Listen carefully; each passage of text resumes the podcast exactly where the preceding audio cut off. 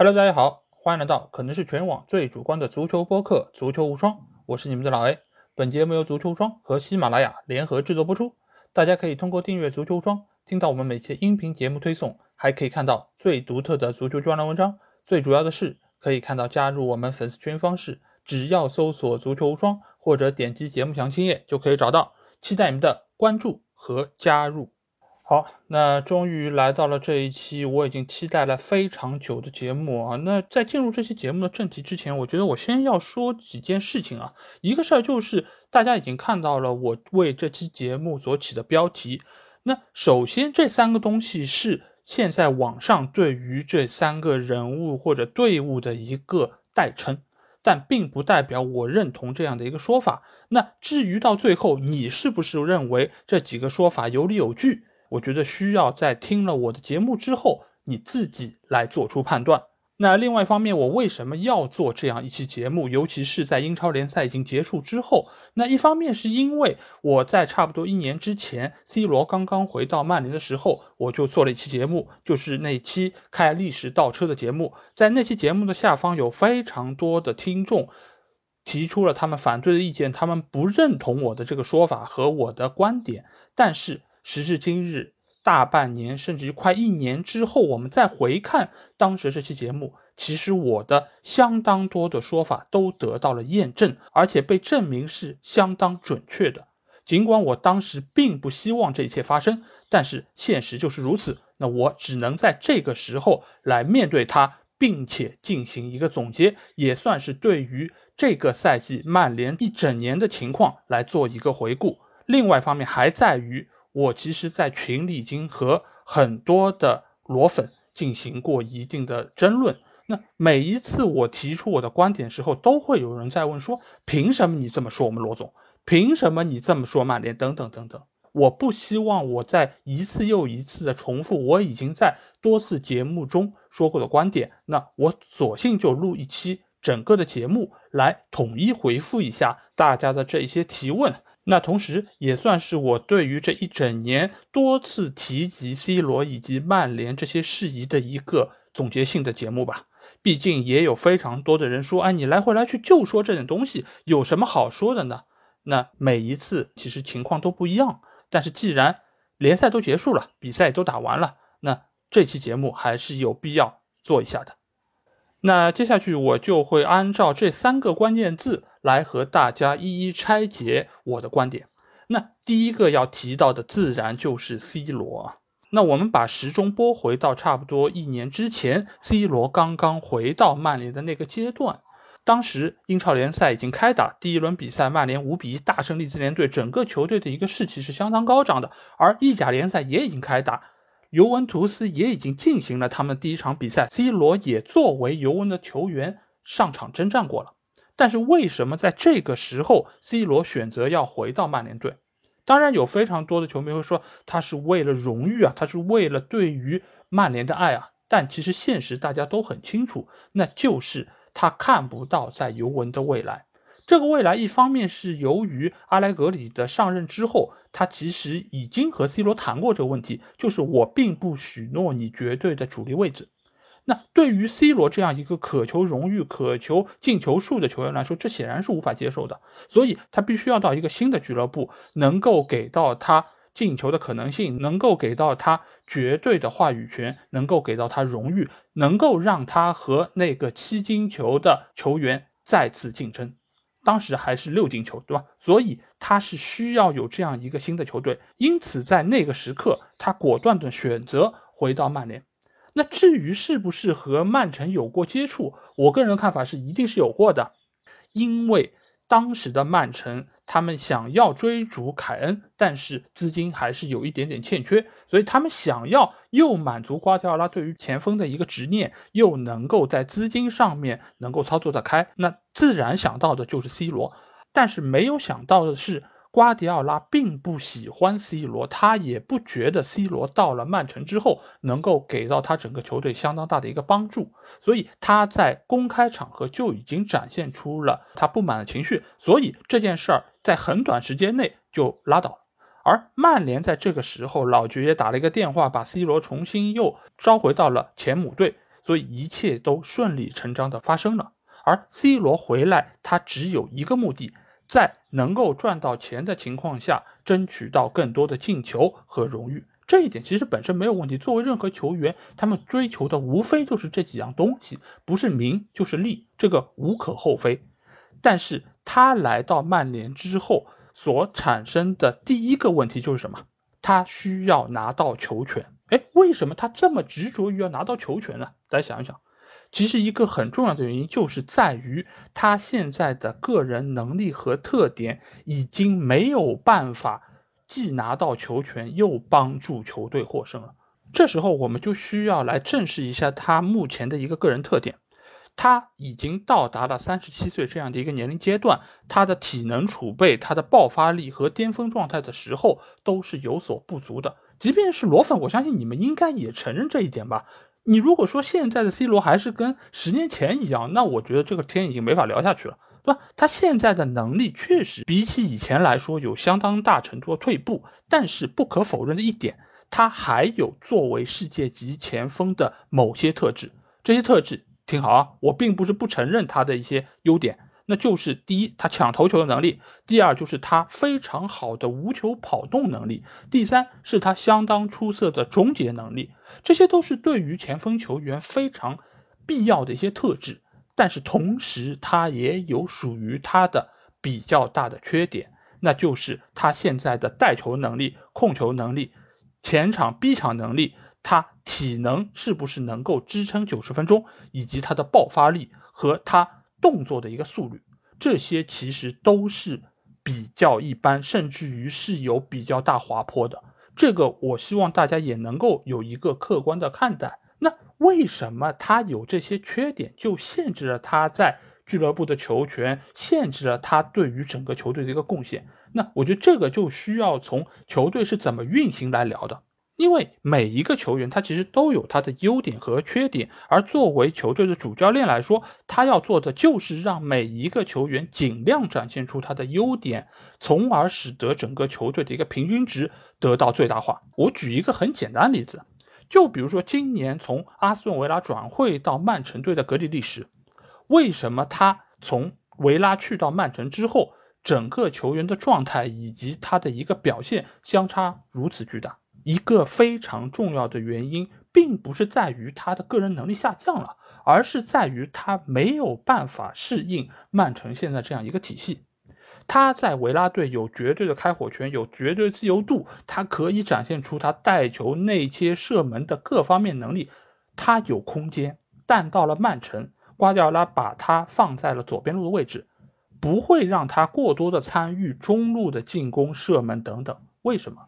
因为队内有更出色的德布劳内，有更出色的贝尔纳多·席尔瓦，所以我要用的只是你格里利什那一小部分的功能。但是这么做的好处是什么？就是让球队的功能能够得到最大化，球队的进攻效率能够更好。所以格里利什被认为是个水货，他的身价出现了下跌。但如果瓜迪奥拉说啊，我要让你打出你的最高的水平，你要最高的身价，我给你球权，那曼城这个赛季的表现就不会那么好。当然，你格里利什可能表现很好。所以每一个教练他都需要平衡每一个球员之间的发挥，就像林皇也是一样。林皇为什么在西汉姆联队打得风生水起，但是回到曼联之后，他却如此的一般，甚至拿不到机会？因为队内和他同类型的球员中有比他更出色的，所以我不能因为让你表现好，我就让整个球队做出牺牲。而现在的 C 罗，他的到来就恰恰让。整个曼联队出现了退步，为什么出现退步啊？这个原因我觉得也是分好几方面。一方面来说，曼联整个球队他们的一个防守能力一直都是不足的，即使是索尔斯克亚上个赛季或者上上个赛季买入了马奎尔、买入了万比萨卡等等几个球员，用了双后腰的配置，曼联队也只是勉强做到了攻守平衡。而这个攻守平衡其实一直都是不稳固的。你但凡遇到一个稍微强点对手，你就有可能打破这个平衡，让整个球队出现防守上极大的压力。但是 C 罗到来之后，使得整个前场的防守又缺了一块。因为每一个球员他其实都是有进攻和防守两个任务的。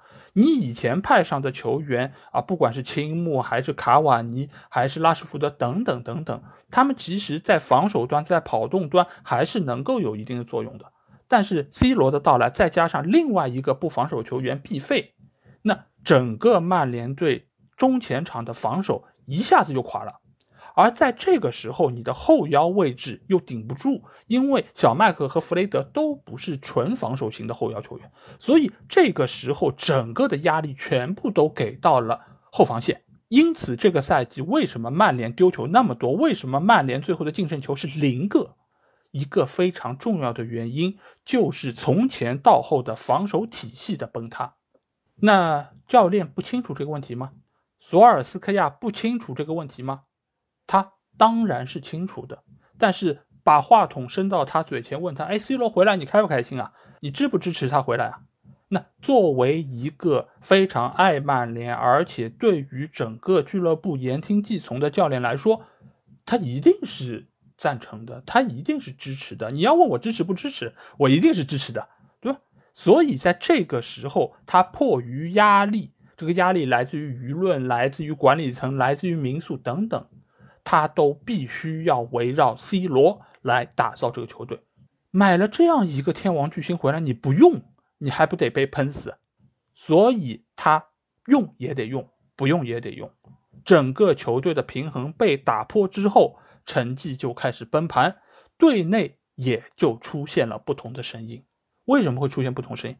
球员不傻，球员当然知道球队为什么会输球。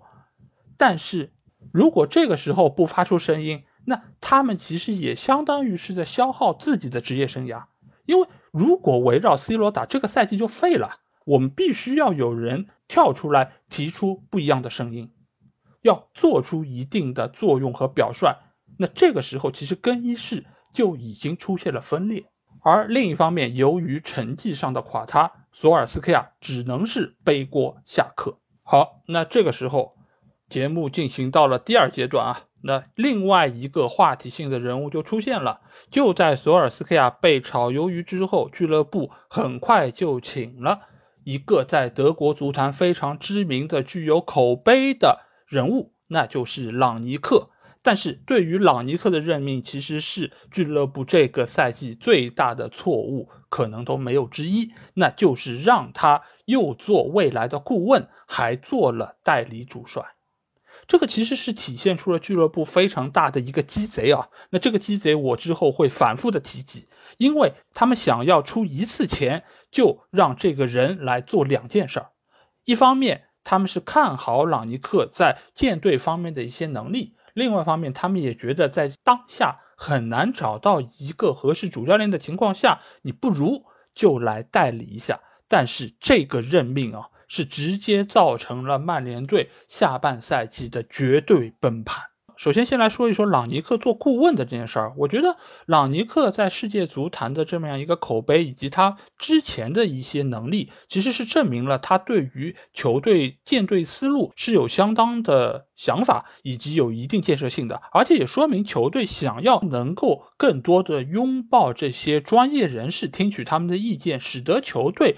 走上更加专业的这条路，我觉得本身这些来说是没有问题，而且朗尼克在世界足坛的人脉也是非常多，从他这样一个支点散开去，可能能够使得未来球队的发展更加的有序，也能够有效的提升未来球队的竞争力。这个想法其实都是非常出色，而且也是有别于之前三德子对于球队这种管理方式的，这个没问题。但是你让他来作为主教练。这其实就比较的难办。一方面来说，他就是一个代理主帅，所有人都知道他到了赛季末就要走人的，所以对于他的很多的工作的安排，或者说是技战术的打法，在执行方面，其实天生就是有问题的。因为我就算是打好了，我也未必能够受到下一任主教练的喜欢。那我为什么要在你这里如此的卖力呢？所以他在很多的战术布置方面，在执行上面其实就是大打折扣的。另外一方面，朗尼克为什么会选择来曼联？这个其实也是林良锋在他节目中有提到过的。他说：“哎，你知道曼联这么差，口碑这么差，管理这么乱，你为什么还来呢？啊，为什么来？其实很简单，就是朗尼克觉得这些球员的能力还可以。他在俱乐部外看这个俱乐部的时候，他能看到是赛场上情况怎么样，但是他对于俱乐部内部的情况，他其实没有那么了解，或者说他并不知道这个水有多深。所以由此，他就对于球队本身存在的问题是有一点点的轻视，而且他也没有想到俱乐部的管理能够业余成这个样子。因为再怎么说，曼联也是一个豪门俱乐部，他也曾经创造过那么多的辉煌，也不至于吧？在作为他一个专业人士来说，他觉得这不至于吧？所以他最后就选择来到曼联。毕竟你想，你如果去买双鞋，你也得试一试吧，你也得穿一穿，你才能知道这个鞋是不是合脚啊。你不能光看它多少码，对不对？所以他还是选择来到曼联，他想要看一看到底这个球队出现什么问题。而且他也对于自己的能力一定是有非常大的自信，甚至于是有些自负的。他觉得以我对于足球的理解，对于整个世界足坛的一个经验来说。这什么问题搞不定啊？毕竟如果真有问题，管理层也会支持我的这些做法。哎，但是他真的是把整个曼联队的问题给想浅了。一方面当然是因为这些球员是不是能够适合他的战术体系。因为我们要知道一件事情啊，就是一个球队的球员，并不是说，哎，我让你连来练练体能，你就能会跑的；我让你练练传球，你的技术就能提升的。很多事情并不是一朝一夕能提升上来的。如果你一场比赛就能提升上来的，那只能是什么问题啊？那只能是你的态度问题。就是之前你是磨洋工的，你是不认真的，你突然之间认真了，那你是能够有明显提升的。其他方面，包括体能储备，包括你的很多的意识，都是要很久的打磨才能够有变化的。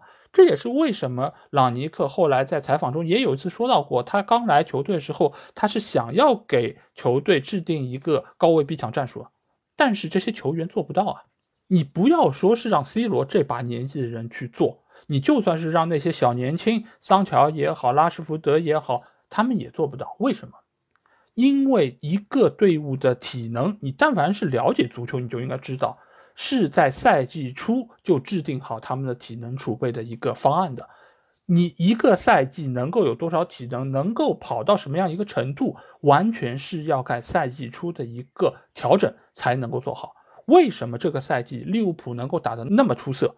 就是因为克洛普很早就开始了季前训练，而且很多的球员都没有打欧洲杯，包括范戴克。包括萨拉赫，包括马内，所以萨拉赫为什么在上上半赛季的表现如此出色，就是因为克洛普很早就对他进行了体能储备方面以及状态调整方面的一些对应措施，也是为什么他能够支撑包括联赛、杯赛、非洲杯等等各项赛事一直打到现在，包括马内也是，为什么？就是因为赛前的部署做得相当出色。而这批曼联的球员，他们经历了什么？他们的归队要远比利物浦队更晚，而且以往索尔斯克亚对于球队的一个战术体系，并不是那么多要求前场逼抢的，所以整个队伍的体能储备其实就是不足的。朗尼克想要让他们进行高位逼抢。不说他们意识能不能做得到，他们在体能储备上面一定是会有很大问题，再加上球员本身的一个身体素质就不是那么出色，那几个方面叠加之后，朗尼克发现哇，这个队伍不好带啊。另外一方面就是公然有球员跟他叫板，对吗？朗尼克刚来带队的时候就遇到了这个问题，罗被换下场，他问为什么换我下场，我还能踢啊？为什么下场？一个主教练被一个球员如此质问，这其实从一开始就决定了你是在挑战我的权威。我作为主教练，我认为你该下场你就下场，对吗？不是每个人都是凯教练，这种事儿其实根本就不应该在球场上出现。朗尼克觉得，哦，你居然不给我面子，那我为什么要给你面子？让大家看一看你到底是个怎么样子的人，而这件事情被一公开之后，那有的人就发火了。我怎么受到过这种待遇啊？我想说我就说了，你居然还报给了媒体，那我还能给你好脸色看？好，就回到了葡萄牙，曼城那场比赛也没打，球队也联系不上他。这种行为，我在之前节目中已经说过，是什么行为？是罢训行为，对吗？你如果身体出问题，你要回老家，你跟俱乐部说啊，你跟主教练说啊。但是你没有说，打电话联系不上，这不就是罢训吗？谁知道你在干嘛？就这样的职业态度，我真的不知道还有什么好洗的。凯恩当年为了去曼城罢训，看看被球迷喷成什么样子，这是任何一个职业球员都不该做出来的行为啊。那这个时候，其实肯定有很多的听众又要说：“哎，那朗尼克就是情商低啊，这种事儿你要给其他的主教练的不就过去了吗？你干嘛要去说他呢？你私底下跟他沟通不就完了吗？”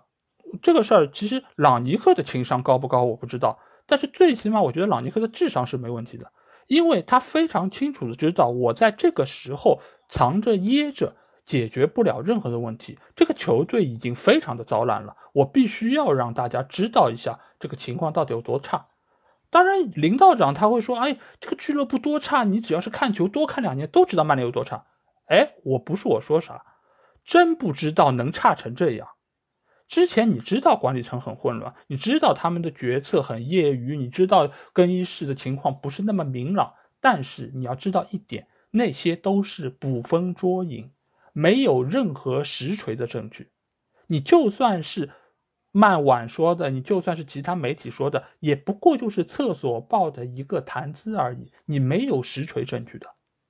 但是朗尼克把这些话告诉了媒体，在赛后发布会的时候告诉了媒体，这就是实锤，就是让所有的球迷知道这个俱乐部里面有人就是如此的狂妄。就是如此的，要和主教练叫板，要和球队作对。为什么？因为他觉得自己才是这个球队应该的老大。另外一方面，朗尼克当然可以选择藏着掖着。那这个结局是什么样？这个结局就是索肖的结局。我替俱乐部扛了所有的锅，最后俱乐部把我一脚踢出去，扫地走人。OK 啊，这对于球迷来说当然好事了。反正我们只要逮住一个人背锅去骂，不就完了吗？但解决问题吗？不解决问题。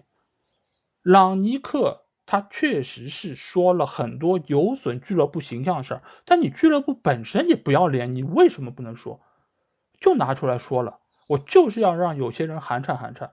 反正大不了我这顾问不做嘛，我也不是说我要指着你怎么样。而且现在他也去做了奥地利队主教练。爱做不做，我来做顾问是你们俱乐部想要我来的，而且我确实能够帮到俱乐部，而且明眼人也知道俱乐部往哪个方向去改变能够有所提升，只是背地里有非常多的利益纠葛，使得他们不愿意看到这一切的发生。OK，那既然如此，我朗尼克为什么要替你们来背这个锅？这就好比一个厨师，他要去做一条鱼，最后他把那个盒子打开的时候，发现，哎。这个送货送来的鱼是臭的，那这个时候你说他是跟别人说啊，这个鱼臭了，你给我换一条，或者说你给我解决一下这个问题，还是说我就是硬把这条臭鱼做成一个寿司，或者说做成一个刺身端上去给别人吃呢？我相信每个人都会有自己的答案，而且我相信大多数人的答案都会和朗尼克做的一样，我就直接指出，对吗？什么人会怕他指出？就是这些问题真正的缔造者。和发起者，他们希望这些问题永远被盖在下面，没有人发现，因为这样他们的位置才能够稳固，他们在俱乐部里面才能够有更多的可乘之机。而另外一方面，朗尼克说出来也是为了敲打一下管理层，希望给到管理层施压，让他们能够帮着解决至少面上的这些问题，比如说让球员能够完全执行他现有的这一套战术体系。你不管能够执行到什么程度吧，你最起码你得听我的。现在有人不听我的，要公然叫板，那我说出来让媒体知道一下。你如果再不帮着我解决一下这个问题，那我可要爆出更多的猛料了。那这个时候其实发生了一件事情，使得朗尼克整个的一个局面就发生了一百八十度的大转弯。这个事儿其实可能很多人都没有想到他问题的一个严重性啊。这个问题其实就是青木在场外的那个事件。为什么？因为整个曼联队的前锋球员其实就那么几个人，卡瓦尼长期伤病，青木原本是最有可能在这个位置执行朗尼克战术体系的，但是他却因为场外这个事件被。警方带走调查，包括在很长一段时间里面，他都不可能再参与到训练之中，所以使得到最后你会发现，曼联只有两条路，一个是用 C 罗去当主力前锋，另外一个就是采用无锋阵。无锋阵也试过，对吧？打了一场比赛，效果相当之糟，所以朗尼克不得不回过头来向罗妥协，要让他继续做主力前锋，而这个时候。罗就展开了他的反击。哎，你之前不是很厉害吗？在媒体说报一些我平时说的话，对吧？还说的有声有色的。现在你还得求我过来当主力前锋，哎，老子还不屌你了，是吧？所以他之后就开始纠结自己的普语帮。普语帮当然不仅仅是说普语的人啊，而是他们整个那一批人来开始分裂更衣室。这个中间非常重要和标志性的一个事件，那就是 C 罗和。马奎尔争夺队长的这件事儿，这件事儿至始至终都是以厕所报的形式发布出来的，因为当事人不会趟这个浑水。但是这个消息一定是内部有人捅出来，甚至于借助了门德斯的一个话语，因为门德斯在媒体圈有非常多的喉舌，在这个时候一定是起到了相当大推波助澜的作用。而且也是放大了各方对于马奎尔的厌恶，因为我们可以看到非常多在网上，比如说马奎尔那些失误的集锦，但凡是一个球员，你把他们的失误剪在一起，都是触目惊心的。这个就和你用 VAR 去看那些犯规一样，你不能仔细看，仔细看都是漏洞，都是犯规，这比赛没法踢了。但同时，另外一方面，你如果把一个球员所有的高光表现都剪在一起，哇，那每一个人都几乎都是金球奖了，那简直是神挡杀神，佛挡杀佛啊！所以这个事儿某种程度上其实就已经是造成了球队的一个分裂。你说这个中间没有明白人吗？一定是有明白人的，他们也知道情况是怎么样，他们也在一定程度上是支持朗尼克的，但是这种对立已经产生，所以。比赛越打到后面，各种尴尬、各种不适应、各种纠结的场面就层出不穷了。而有些球员就开始摆烂，他觉得这样的球队还有什么好打的呢？这种氛围和更衣室的环境一旦蔓延开来，对于球队的伤害是非常巨大的，从而就产生出了更多关于更衣室这种杂七杂八的消息，让大家觉得现在这个俱乐部的情况就已经是非常的糟烂了。那关于朗尼克，其实还有最后一个很大的问题啊，也是有非常多的听众其实一直在问我如何来评价朗尼克这半个赛季的表现。我对于他执教的能力，我不敢有太多的一个评价。为什么这么讲？因为他根本就没有一个评价的参照系。因为如果你所有的手下这些球员都是百分之一百投入来打比赛，那我可以判断出你这个教练的一个执教能力、你的调教能力、你各方面的一个战术理念是不是更加出色。但是如果你对一下你手下的这些球员，他们只能执行你百分之三十的战术，那你让我去和那些执行了教练百分之八十战术的那些球队去相比，那有可比性吗？没有可比性，我也不知道是什么情况。所以，任何对他的评价都是不公正的。但是，我觉得他的执教能力应该是约等于索夏。那索夏是什么能力？我之前也说过，是一个中等偏上的教练。那我觉得。朗尼克差不多也就是一个中等偏上教练，他在局部的调教上可能是有些问题，他对于球队战术的一个考量方面，我觉得他也没有说特别拉垮地方，因为他确实是在中间因经历了相当长一段时间，比如说没有前锋，比如说没有后腰球员，我们不要忘了第二回合打利物浦的那个阶段，其实就是球队没有任何一个后腰球员的那个情况。这种情况下，你给他瓜迪奥拉，给他克洛普也救不回来。这个其实不是朗尼克的问题，但是其他时候，比如说局部的一些防守的配合以及人员的跟进，这种确实是有些问题。但是我也想说，这种防守体系的搭建不是短时间内可以能够调得出来的，而且。整个球队目前来说，确实也像我之前说过的，体能储备上面是不足的，所以打到最后阶段，为什么之后会连败？一方面当然是球员的心散了，另外一方面也是体能出现枯竭了。不要说曼联，你们去看一下曼城、利物浦，他们到最后几轮也很垮，好吗？这个就是到赛季最后阶段出现垮塌的一个正常现象。你就算是放到以前的最后一轮。曼联队也经常会打得心不在焉，或者说是体能跟不上，这都很正常。另外一方面，对于朗尼克来说，很多人说他是战术大师啊，你看什么德国教父就这，对吧？对吧？经常有这样的一些话语。首先，这个话不是他自己说的，是你们给他冠以了各种各样这种头衔，说他是教父，说他是什么战术大师，巴拉巴拉。很多人确实是从朗尼克这儿。开启了他们对于执教的一些理念以及灵感，这个没错，完全是他第一个想到的是他，但是这个只是一个纸上谈兵的一个工作，它只是一个理念，你真的把它投入到一个实际操作中，那又是另外一件事情。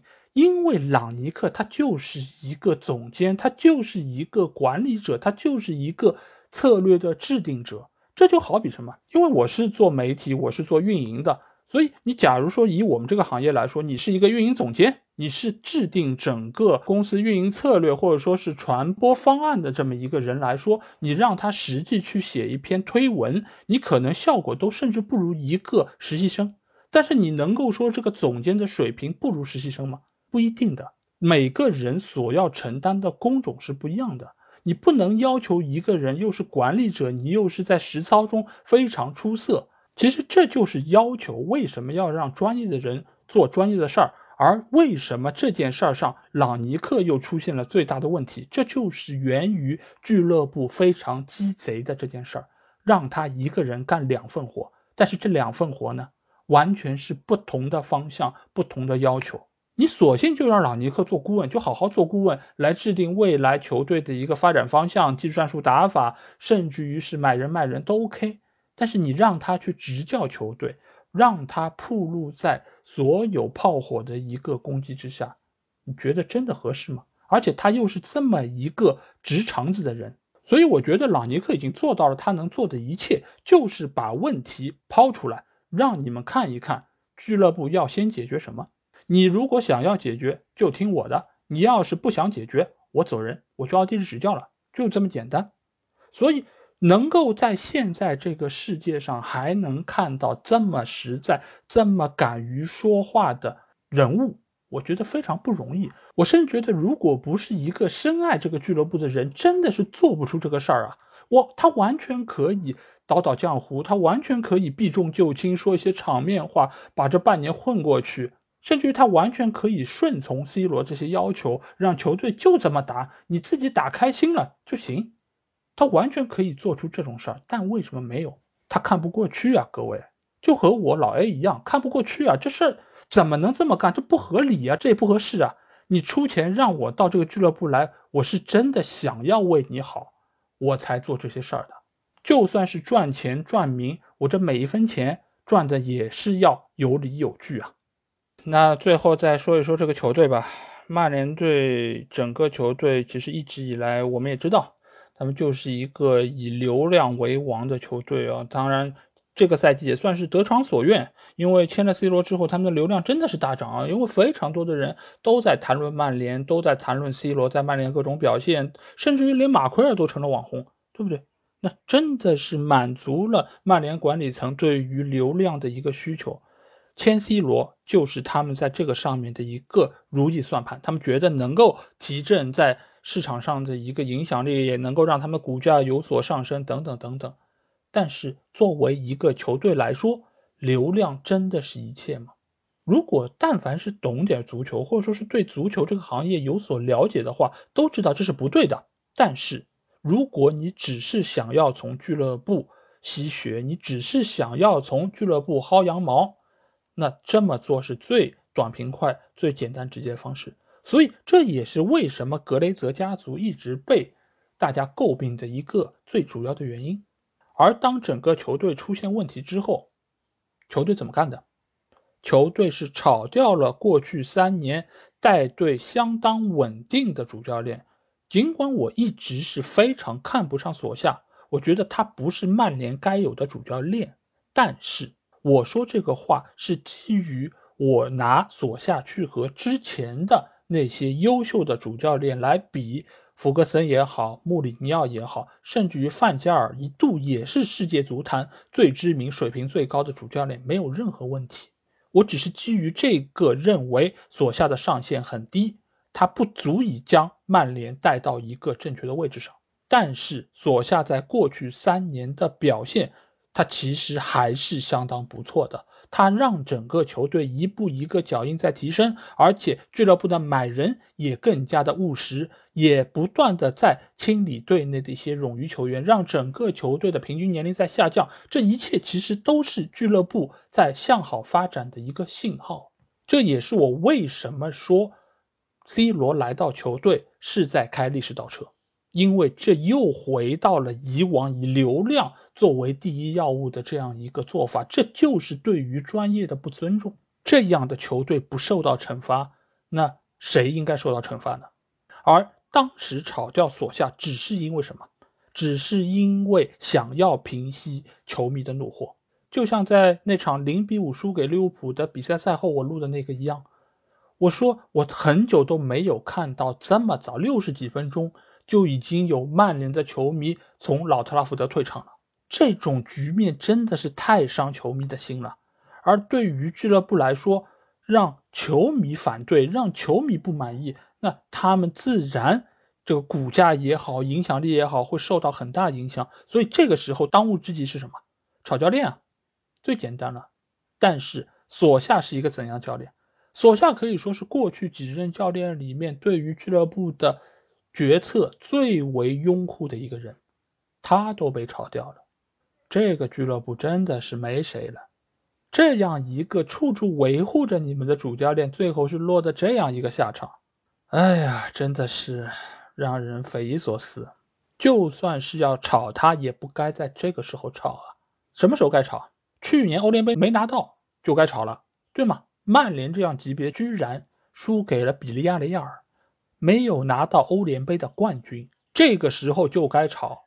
你应该换一个主教练来带这个赛季球队的季前，来让这些球员能够有更好的一个体能储备，引进更适合新教练的球员，巴拉巴拉等等，而不是在那个时间段为了平息球迷的怒火去炒教练，而且炒他的一个原因是什么？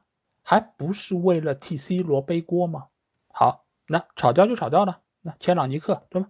朗尼克我也说过了，是俱乐部想要鸡贼的一个副效应。你非要让一个顾问去做教练，好，那最后的结果就是两面不讨好，球员也不买账，他也没有办法执行自己的战术理念，再加上体能不达标等等等等这些事儿。现在也使得朗尼克未来做顾问的一个话语权，甚至于威信，也是得到了很大程度的一个下降。而且之前盛传说朗尼克引荐的那个保罗·米切尔非常优秀的一个总监，现在也已经是和摩纳哥队续约，而且也会升职。这么好的一个人才，本来依靠朗尼克的人脉是很有可能被吸引进来的，但是人家现在一看，哟。曼联这么一个烂摊子，谁敢去啊？谁去谁死，谁背锅啊？对吧？朗尼克已经背了这么大一口锅了，我保罗·米切尔去，那不完蛋了吗？而且这个俱乐部，谁谁谁一个电话就能买一个人，还要我足球总监干嘛？还要我什么引援总监干嘛？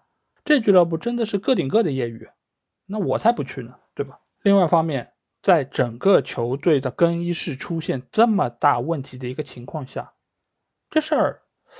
我如果回忆一下，好几个月了吧，从那个队长之争到后来两个帮派，是吧？再到互相撕逼等等这些事儿，好几个月了。请问俱乐部在干嘛？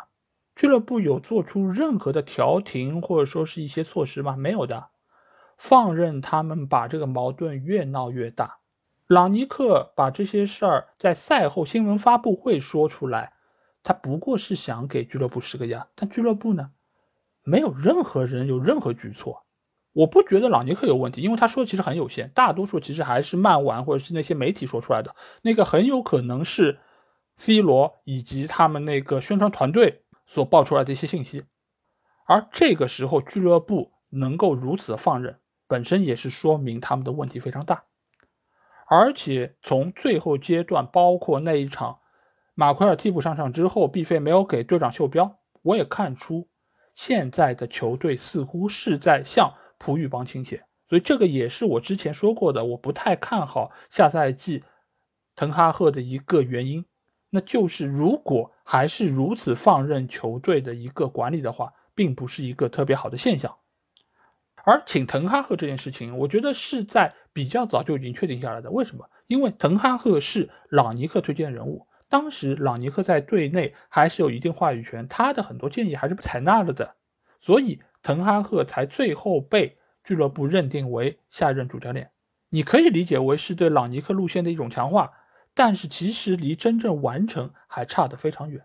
就是目前这套阵容，你要完全贴合滕哈赫的这套战术体系，你要做的工作还相当多。你有相当多的球员需要被送掉，你还要买入。一大批符合滕哈赫战术体系的人，因为这批人都是在过去三年里面按照所下的要求去买的这个四二三幺的一个阵型去搭配的，所有的球员基本上都是依靠这种防守反击的策略来打造的。而现在，如果按照滕哈赫的打法，我是要走高位的，我是要走逼抢路线的，那首先这些人他要能跑起来，你首先队内这些老油条你要清掉。而这些工作量都是无比巨大的，而且我们知道现在俱乐部的很多位置都已经换人了，包括贾奇也走了，三德子二月份就卸任了，所以交给阿诺德的工作是无比巨大的。而且保罗米切尔没有来，你真正在引援这方面你靠谁呢？你难道真的让莫塔夫自己一个人出去谈吗？所以这些都是事儿。不要以为这些我们平时看不到的人物以及架构发生变化就和球队没关系，这些可能恰恰才是最关键的。所以，对于现在的球队来说，我觉得非常多的不可知性，而且也对于下赛季的情况，我觉得不是没有更加糟糕的可能性。因为如果你这赛季对于朗尼克这种高位逼抢不予执行的话，下赛季你也一样存在不予执行的可能性。对吗？因为毕竟债多不愁嘛，这么多人一起闯红灯，谁还来罚你呢？被罚的只能是那个罚你钱的人，怎么这么不识趣呢？队内这么多大哥不认识啊？你以为你是个光头，你就是瓜迪奥拉了？所以一切的一切造成了目前这样一个曼联队成了一个网红队，成了这样一个糟烂不堪的所谓豪门球队。好，那基本上对于这三个关键词，我的解读就是这样吧。我觉得这个赛季的一个情况，我确实在赛季初就已经预见到了。但是说真的，我没有预见到的是会如此的差，会有如此大的一个垮塌，而且也会有如此多的裸粉在反对我在赛季初的那种说法。最后的最后，我想强调一点吧。首先，我肯定不是一个裸黑。你认为我是或者不是，取决于你自身的立场。如果你是一个资深的裸粉，那我说的这一切客观的、中立的东西，在你看来都是在黑他。那如果你是一个裸黑，那你看我这些东西，甚至会觉得，哎，你怎么居然会捧他，对吧？因为我中间有不少对于裸肯定的地方。那至于是黑还是粉，完全取决于你的角度看出来我是怎样一个人。至于现在球队走到目前这一步。我可以很负责任的说一句啊，不是罗造成的这一切啊，这个要定个调啊，不是罗造成这一切，但是是罗的到来引发了这一切，而且他对于自身光环的痴迷，以及对于自身数据的痴迷，对于荣誉的痴迷，对于各方各面权力的痴迷，扩大了这一切，才使得曼联队走到目前这样一个境地。管理层当然是难辞其咎，他让 C 罗来到球队确实没问题，但是既然他已经来了，怎么使用他，怎么能够调教他，怎么能够让他的能力更大程度上为球队所用，是仍然有补救余地的。但是俱乐部在这方面毫无作为。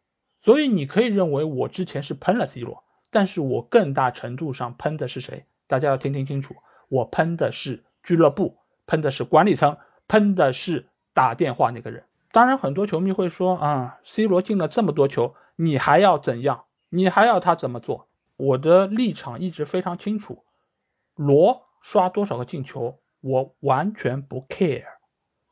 我的论点一直都是曼联好不好？他就算进一百个球，曼联如果只是现在这样一个名次，也是不好的。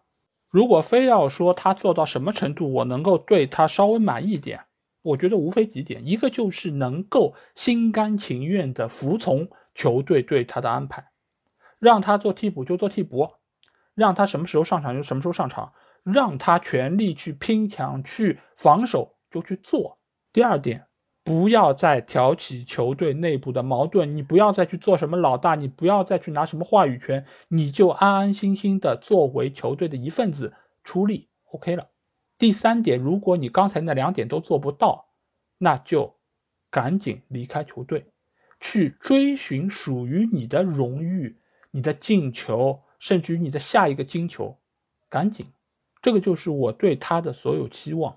但是我之前也说过。对此，我不抱任何的希望，因为在这个世界上，应该没有第二个如此差差的球队会做出这样的傻事儿，所以他下赛季大概率还是留在曼联队内。